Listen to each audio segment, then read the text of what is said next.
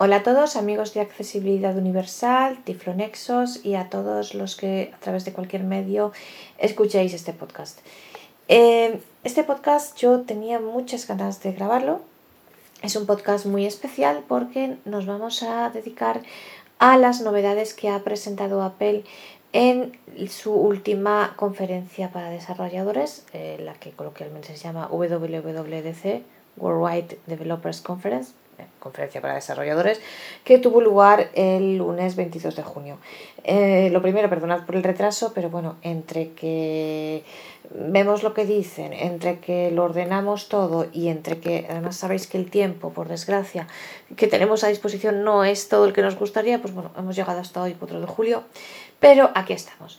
Eh, yo lo he dudado mucho, pero al final me he decidido por hacer dos podcasts diferentes por separar, es más, vamos a hacer tres, por separar eh, lo relativo a Mac de lo relativo a iOS, porque, bueno, en general, eh, digamos que, en mi opinión, mm, bueno, no, bueno, por desgracia no, pero quiero decir por desgracia no porque, porque es siempre bueno, pero bueno, quiero decir, iOS tiene mucho más público que Mac. Eh, por desgracia, porque creo que Mac, creo que hay muchísima gente que se pierde eh, el tema Mac y que, Mac es fantástico y que se está perdiendo algo muy bueno, tanto en general como especialmente eh, para las personas ciegas. Creo que eh, hay mucha gente que no conoce Mac y es una pena porque su vida mejoraría muchísimo. pero bueno, la realidad es que se venden más iPhones que Mac y la, muchos más iPhones que Mac y la realidad es que hay mucha más gente que tiene iPhone que Mac. Entonces, yo no quería como las novedades, bueno, y, y, que cada vez que, cada, cada mes de junio cuando Apple hace la keynote y luego en septiembre cuando salen los nuevos iPhones pues eh, crea genera muchísima expectativa y, eh, y, entonces todo el mundo está mm, presta muchísima atención a ellos y entonces yo no quería este año las novedades de Mac son tan importantes y tan relevantes que no quería que se diluyesen en, en las expectativas de ellos y por eso he decidido hacer dos podcasts separados, este en el que me dedicaré a Mac y otro relativo a iOS. Estos dos podcasts serán mm, generales, hablaremos de las novedades con carácter general. Luego, posteriormente, haré, grabaré un tercer podcast, grabemos un tercer podcast dedicado más específicamente al mundo de la accesibilidad y concretamente mm, os comentaré, bueno, sabéis que existe una página eh, estadounidense que se llama Applebee's, que se dedica a todo el tema de Apple. Eh, tienen forum, tienen artículos y tienen podcast. Y entonces de vez en cuando, yo ya es la segunda entrevista que veo, tienen la suerte de poder hacer, y yo desde aquí se lo agradezco mucho, de poder hacer una entrevista a mm, personas de Apple y concretamente a la, digamos, jefa de accesibilidad de Apple, a la señora Sara Erlinger. Eh, y por tanto, este tercer podcast pues, será un resumen en español y un comentario en español de esa entrevista a Sara Erlinger. Eh, y bueno, eso pues, lo haremos dentro de unos días. Mm, por ahora, vamos a dedicarnos en este podcast con carácter general a Mac y luego haremos otro relativo a iOS. Bueno, Mac. Mac Apple ha presentado una auténtica revolución. Eh, antes, de, antes de empezar, mm, yo como sabéis, como ya os comenté en la presentación, pues, ni soy ingeniera ni soy informática eh, y por tanto y, tampoco trabajo en Apple entonces y no conozco digamos el software y las tripas de Apple por dentro entonces bueno pues mm, yo soy una simple usuaria normal soy soy traductora soy abogada y por tanto no mm, para mi desgracia porque me gustaría saber mucho más del tema pues no conozco técnicamente todo este tema lo bien que, que, me gustaría. Y por eso pido disculpas desde ya a todos los entendidos en el tema, a todas las personas que me oigan y que, que sean ingenieros, que sean informáticos.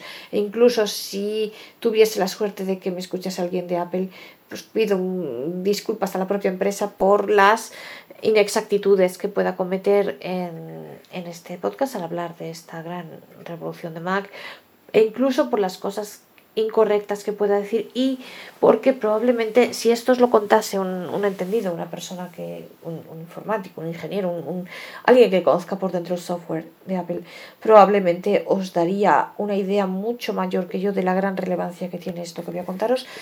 Pero bueno, aún así, aún a riesgo de equivocarme, a riesgo de decir cosas incorrectas y de no darle toda la, de no dar quizá todos los datos que debería sobre todo desde el punto de vista técnico, Eh, creo que aún así, como simple usuaria y teniendo en cuenta que eh, quizá gran parte de los oyentes pues sean como yo, simples usuarios mm, a los que les guste este tema, creo que de todas maneras merecía la pena hacer un comentario en español sobre estas grandes novedades de Mac.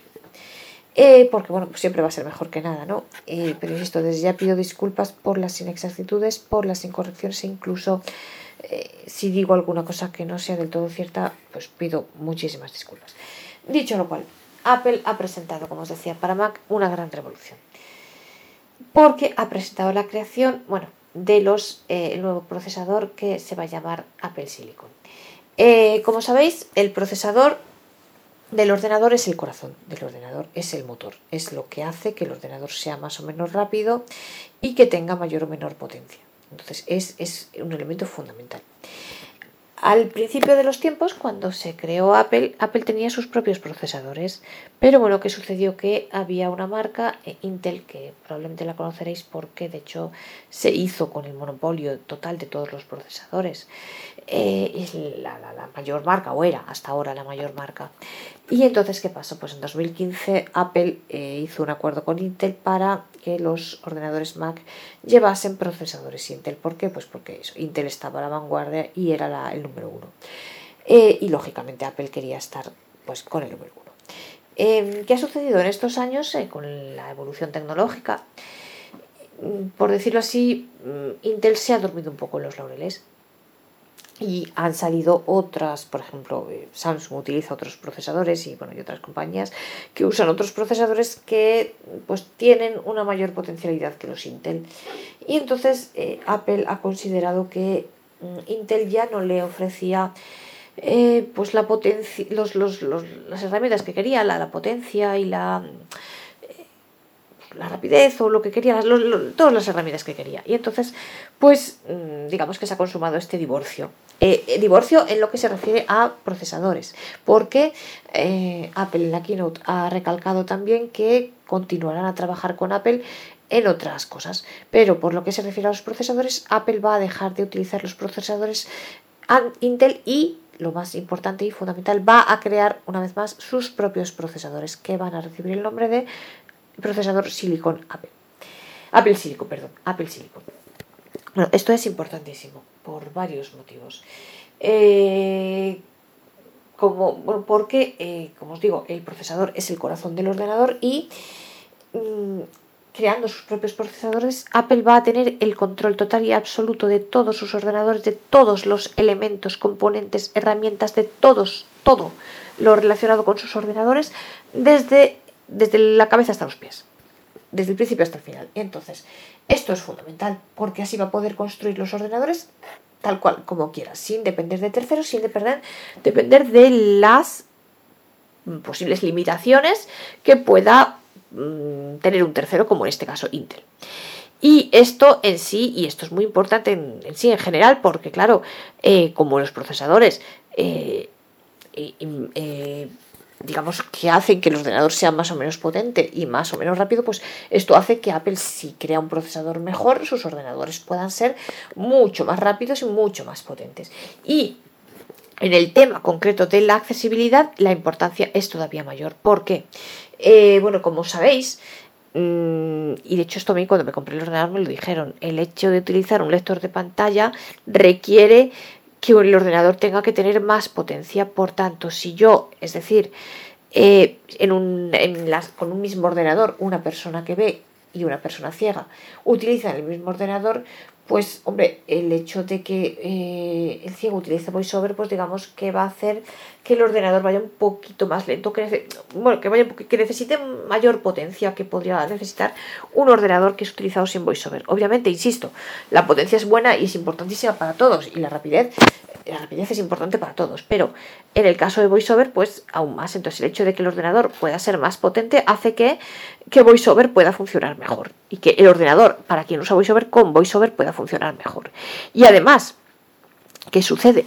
Tened en cuenta, y esto es una cosa importantísima que para mí es una de las cosas más importantes de Apple, como el propio VoiceOver es el lector de pantalla creado por Apple, a diferencia eh, de, de, Windows, que los lectores son creados por compañías diferentes a la propia Microsoft y por tanto tienen que engranarse. Aquí no, aquí Apple crea VoiceOver. Entonces, ¿qué pasa? Si Apple rediseña sus aplicaciones, también va a rediseñar y va a reescribir VoiceOver. Esto, bueno, esto es una opinión mía personal, pero entiendo que, es así. Y claro, ¿qué pasa? Pues que va a poder... Eh, mm,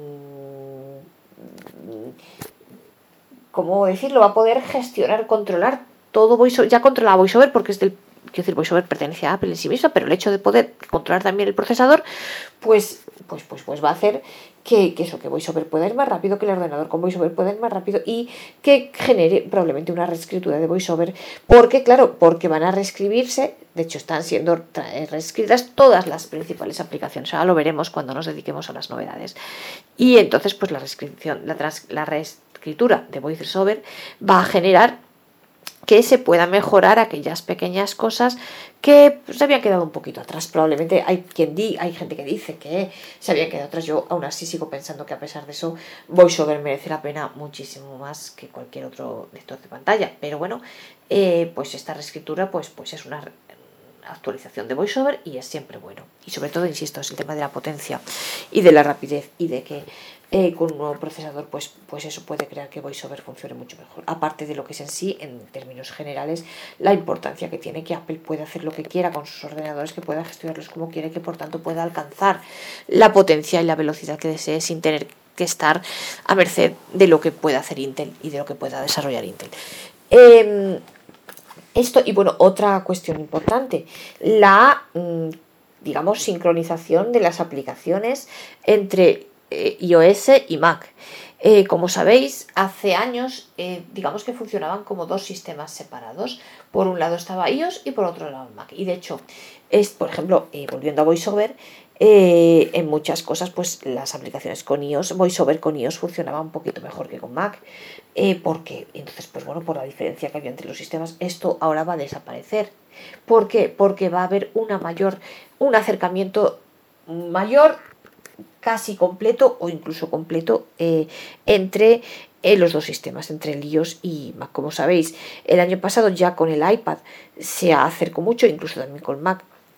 Hubo un acercamiento, pero ahora esto se va a aumentar. ¿Por qué? Porque la creación de eh, bueno, los, los, procesadores, el hecho de la la creación sí, de los procesadores eh, Apple Silicon hace que las aplicaciones y de la necesidad de reescribir todas las aplicaciones va a hacer que eh, eso de tener sus propios procesadores va a hacer que las para los desarrolladores una vez que una aplicación ha sido escrita para ellos casi inmediatamente inmediatamente o con muy poquitas modificaciones esa misma aplicación pueda servir para Mac eso es muy importante porque hasta ahora no era así eh, o sea, el año pasado mejoró un poquito, pero, pero hasta ahora no era así. Hasta ahora podía suceder que una persona hiciese una aplicación para, para iOS y esta aplicación que no funcionase para Mac, que para hacerla para Mac necesitase hacer una reescritura de código totalmente distinta. Ahora eso va a desaparecer casi totalmente o, totalmente. Y entonces, eh, esto es muy importante. También desde el punto de vista de... Es importante, en primer lugar, para los desarrolladores, porque digamos que Tú escribes una aplicación y matas dos pájaros de un tiro porque la misma te va a servir casi de, inmediato o casi para igualmente para iOS y para Mac, como para los usuarios, porque vamos a poder tener las mismas aplicaciones en los dos, en los dos aparatos y eso para la sincronización y para nuestra vida personal, para nuestra comodidad, pues es muy importante. Eh, otra cosa importante, eh, Apple también anunció con esto del cambio de procesador que ya tiene eh, firmados acuerdos con Microsoft y con Adobe para que sus las aplicaciones de Microsoft y de Adobe puedan funcionar con el nuevo Apple Silicon. Esto es importante porque, eh, bueno, yo personalmente no las utilizo. Yo prefiero las aplicaciones nativas de Apple, prefiero Pages, prefiero Numbers, prefiero TextEdit. Pero hay, yo conozco mucha gente que mm, le gusta tener eh, las aplicaciones Office para Mac o el Adobe para Mac. Y entonces es muy importante que sepa que con el nuevo Apple Silicon va a poder utilizarlas igualmente porque existe este acuerdo que ya han anunciado entre Microsoft y Apple y Adobe y Apple. Em, eh, por lo que se refiere a los plazos, bueno, que sepáis, para los desarrolladores, ya eh, se puede solicitar el kit de transición para poder eh, ya programar para Apple Silicon. como, y bueno, mm, comentaron que se prevé, si todo va bien, y si Dios quiere, que el próximo, el primer ordenador con Apple Silicon salga al mercado a finales de 2019 y que eh, todos, ya todos los ordenadores de Apple en el mercado tengan Apple Silicon en un plazo máximo de dos años. Entonces, eh, bueno, yo estoy, encantada, reconozco que eh, no veo la hora, la verdad que mm, en cuanto salgan los primeros, los, los, MacBook Air o MacBook Pro con, con Apple Silicon, con toda certeza me lo cambiaré y me compraré uno porque, porque estoy encantada y esto para mí me parece importantísimo y, yo quiero un ordenador de ese. Bueno, pero dicho esto, ¿y qué va a pasar entre tanto? Claro, ese plazo de dos años, pero ¿qué va a pasar entre tanto para las personas que tenemos todavía nuestros ordenadores actuales? Bueno, pues ya sucedió esto, esa transición, ¿cómo se va a hacer? Eh, ya sucedió esto con, cuando Apple eh, cambió de sus procesadores a los procesadores Intel y en ese caso creó una herramienta llamada Rosetta. Y entonces ahora han creado el Rosetta 2. ¿Qué es? Esto es una herramienta que va a permitir que eh, ya las aplicaciones nuevas, incluso las nuevas de Apple, ahora lo veremos, pues Pages, Keynote, eh, Numbers, las nuevas aplicaciones de Apple o las nuevas que ya creen los desarrolladores para Apple escritas con código para Apple Silicon, que puedan funcionar en nuestros ordenadores y que el nuevo sistema Big Sur que ese es el nombre que le, bueno, le ha dado Apple a su nuevo sistema operativo, ahora lo veremos, eh, pueda funcionar en nuestros viejos ordenadores. Y esto se va a llevar a cabo a través de esta. Es una transición que se prevé suave y que se va a hacer nosotros, de hecho, los usuarios ni se van a dar cuenta, pero bueno, se va a hacer a través de una herramienta llamada Rosetta 2. Eh, como os decía, el nuevo sistema de. Entonces, bueno, pues esta es la gran revolución. Eh, creo que es importantísimo y creo que se merecía un, un realce especial. El nuevo sistema operativo de Mac se va a llamar Mac Big Sur. Entonces, sabéis que hasta ahora, en los últimos años, hemos tenido Mac 10, algo, 10.1, 10.2, 10 por ahí. Eh, y ahora da el salto y para, para, para mm, destacar, digamos, esta gran revolución. Y ahora ya va a ser Mac 11 directamente, MacOS 11. Y se va a llamar Big Sur, que es otra cadena montañosa de Estados Unidos. Por lo menos eso han dicho. Eh, al igual que, bueno, pues Catalina también era una parte de California y tal, High Sierra, pues como su nombre indica, una sierra, pues esto, Big Sur también es. Y, eh, y eso, ¿qué novedades trae Big Sur? Bueno, aparte de, insisto, la, gran, la grandísima revolución del cambio de procesador. Bueno, pues eh, lo primero, han sido rediseñadas todas las aplicaciones y están siendo rediseñadas, claro, para ser escritas ya para que puedan funcionar con el nuevo procesador.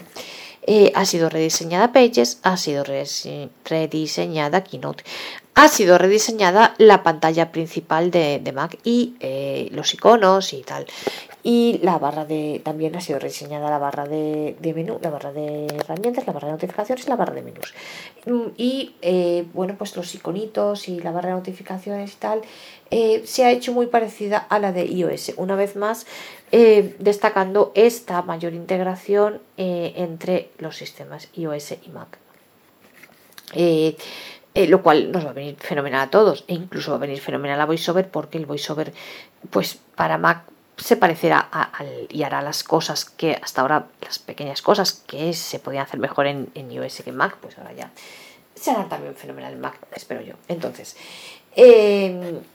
grandes novedades de, de aplicaciones. Bueno, la principal o yo la que me parece más interesante es Safari.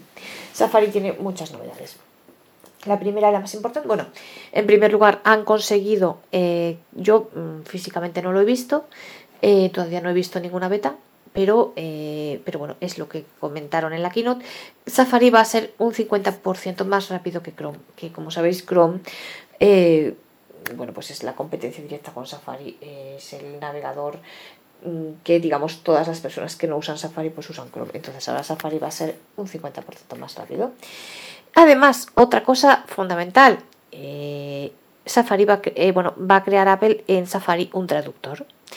Eh, veremos que luego también en iOS, lo veremos. Va a crear un traductor. que va a ser un traductor, digamos, que va a funcionar sin necesidad de tener directamente, quiero decir, sin necesidad de tener que instalar ninguna otra aplicación. Y este traductor va a permitir traducir tanto textos como páginas web entera. Y va a ser pues eh, digamos el equivalente al Google Traductor. Yo he visto un vídeo que han hecho en una revista brasileña comparando los dos, el traductor de Google y el traductor de Apple. Y eh, bueno, pues ellos ponían 20 frases, eh, incluso frases idiomáticas, expresiones idiomáticas, para ver cómo las traducía cada uno de los dos y daban puntos en función de la traducción más correcta. ¿no? Y eh, ha ganado el traductor de Apple, por tanto es una herramienta que eh, por lo que parece para quien la ha visto pues está muy bien hecha y va a ser seguramente muy muy muy útil. Em, otra cosa importante de Safari, eh, bueno, las páginas de Safari han sido también rediseñadas y también ahora podemos crear distintas secciones y bueno, pues la página veremos que está un poco diferente. Ya cuando podamos ver físicamente el sistema, pues ya lo, ya podremos hablar con mayor propiedad y con mayor detalle de ello. Em, igualmente, bueno, pues cada vez que instalemos una aplicación para Mac, nos, van a, nos va a decir las extensiones que esa aplicación introduce en Safari. Eh, las extensiones son, pues bueno, lo que la aplicación, digamos, nos mete en, el navegador de Internet por utilizar esa aplicación. Entonces, em, nos va nos van a decir si esas extensiones son solo para una página web o son para todas y cuánto tiempo duran, si son para siempre, si van a durar solamente un día y demás. Y además, en la barra de herramientas de Safari nos va a aparecer un informe de privacidad que, bueno, pues ya cuando podamos verlo, yo la verdad que os digo sinceramente, me muerdo de ganas de tener una, beta, tanto de Mac como de, como de iOS. Eh, supongo que no podré, porque supongo que estas cosas, eh, no sé, pues son para desarrolladores y tal, mm, no para una simple mortal como yo, pero bueno, pero me encantaría, la verdad. Y bueno, pues cuando pueda verlo, ya os lo, ya hablaremos de esto con más detalle también, al igual que del traductor y y de cómo funciona exactamente y demás. Pero pinta fenomenal. Eh, además de Safari, otra aplicación que ha tenido grandes mejoras es iMessage. iMessage, em, desgraciadamente para nosotros es el gran desconocido, quiero decir, en Estados Unidos es muy utilizada, pero fuera de Estados Unidos nosotros pues normalmente usamos mucho más WhatsApp. Eh, y, pero la verdad, dentro del mundo para personas o con personas que tengan Apple iMessage es, es fantástica. Bueno, sabéis que, porque por ejemplo, eh, sabéis que permite a día de hoy mandar los mensajes a través de iMessage, no solo eh, bueno, tanto desde el teléfono como desde el ordenador y están sincronizados y, es fenomenal. Pero bueno, ¿qué pasa? Pues por ejemplo, quizá el tema de los grupos no estaba tan desarrollado como en WhatsApp. Eh, ahora WhatsApp también ha sacado el WhatsApp web, por tanto, eh, pues Apple ha visto la necesidad de tener que mejorar un poco eh, iMessage y lo ha mejorado. Y lo ha mejorado de manera similar a como lo ha hecho, que lo veremos en iOS y por tanto ha mejorado el tema de los grupos y de las conversaciones. Y es posible, entre otras cosas, que esto me parece importante, bueno, aparte de que la aplicación ha sido también rediseñada y demás, eh, permite mm, que podamos las eh, mm, ordenar las conversaciones como nosotros queramos. Es decir, si yo, por ejemplo, eh, pues mm, no sé, sobre todo utilizo el message para un determinado tipo de unas conversaciones con unos determinados grupos de amigos o un amigo o quien sea, yo esa conversación la puedo poner siempre, y configurarla de manera que sea siempre la primera, aunque después yo reciba mensajes de muchas más personas, sabéis que ahora, y, también sucede con WhatsApp, eh, los mensajes van poniéndose en orden de, aparición, digamos, ¿no? Si yo recibo un mensaje de una persona eh, de fulano y luego después de Mengano, pues el mensaje de Mengano se me pone delante del de fulano. Bueno, pues ahora vamos a poder cambiar esto y vamos a poder poner, decirle que el mensaje de fulano siempre sea el primero, aunque luego escriba después mengano, pero el primero va a estar siempre la conversación con fulano. Y esto es siempre útil, esto lo veo yo muy útil para em, pues nuestras conversaciones preferidas, las más recientes que tengan, las más las que más utilicemos. ¿no? Eh, aparte de Message, otra aplicación que ha tenido grandes cambios es la aplicación Mapas, como también veremos en iOS. Eh, ahora se pueden crear guías de destino y bueno, ha mejorado mucho. Yo lo que no sé es esto cuánto, porque claro, los mapas, pues sabéis, depende de las ciudades, depende entonces cuánto esto, las mejoras serán sobre todo en Estados Unidos o también saldrán para afuera. Esto pues tendremos que verlo. Y bueno, em, básicamente esto es todo. Eh, pero, insisto, la gran revolución es el tema del, procesador y la grandísima importancia que tiene. Y bueno, yo espero que esto haga que muchos de los oyentes que se animen, que los oyentes que a día de hoy sean oyentes a lo mejor simplemente de iPhone o ni siquiera se animen a coger un Mac. Eh, de verdad, el Mac merece muchísimo la pena tanto en general como en particular para las personas ciegas, de verdad que eh, siguiendo utilizando Windows os estáis perdiendo mucho, muchísimo. Y, eh, y, además con este cambio Mac va a dar un salto muy grande, VoiceOver también. Y bueno, yo espero que muchas personas os animéis, eh, que este sea un, un acicate, digamos, para animaros a conocer el mundo Mac y a explorarlo, porque de verdad que vais a estar encantados y no vais a querer otra cosa después. Y y bueno, eh, una vez más pido disculpas por las imprecisiones, inexactitudes o incluso incorrecciones técnicas que haya podido cometer, pero bueno, creo que de todas maneras este podcast valía la pena. Eh, y bueno, pues mi agradecimiento a Apple por esta gran novedad y por lo que de bueno seguramente eh, va a traer, y estoy segura de ello. y a vosotros os emplazo a todos al próximo podcast en el que hablaremos de las novedades de iOS 14.